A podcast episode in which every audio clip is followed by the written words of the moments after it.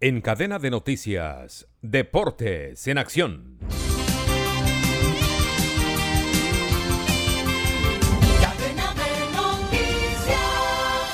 Ayer en Copa Libertadores de América, Pereira perdió de visitante con Monagas un gol por cero y aplazó su clasificación en el grupo F. Boca ganó 1 por 0 a Colo Colo y lidera el grupo con 10 puntos. Pereira segundo con 7. Monagas tiene 5 y Colo Colo 5. Se va a definir en la última jornada. En Copa Suramericana, América Mineiro de local derrotó a Millos, que lució cansado y plano, dos goles por cero en Belo Horizonte. Defensa y Justicia que goleó al equipo Peñarol, lidera con 12 puntos, Millonarios tiene 10, América Mineiro tiene 7 y Peñarol tiene 0 puntos. Hoy en Copa Libertadores, River recibe a Fluminense para definir clasificación en su grupo. Hoy en la NBA, finales de la conferencia este y oeste final nacional del básquetbol de los Estados Unidos, en Miami, en el Casella Arena, 19 mil espectadores, se jugará el tercer partido de esta serie final nacional de la NBA.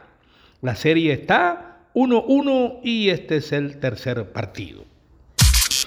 En Copa Libertadores, Tomás Ángel va a ser el reemplazo de Dorlan Pavón en el partido que Nacional jugará de visitante este jueves 7 de la noche frente a Olimpia. DIN va a visitar al Metropolitanos de Venezuela en el Grupo B.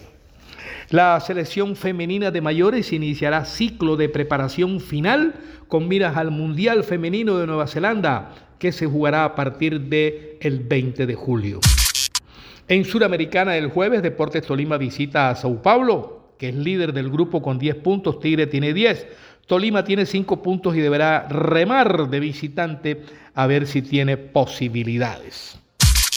Santa Fe va a jugar de visitante también en Copa Suramericana frente al equipo Crema Universitario de El Perú en su estadio monumental.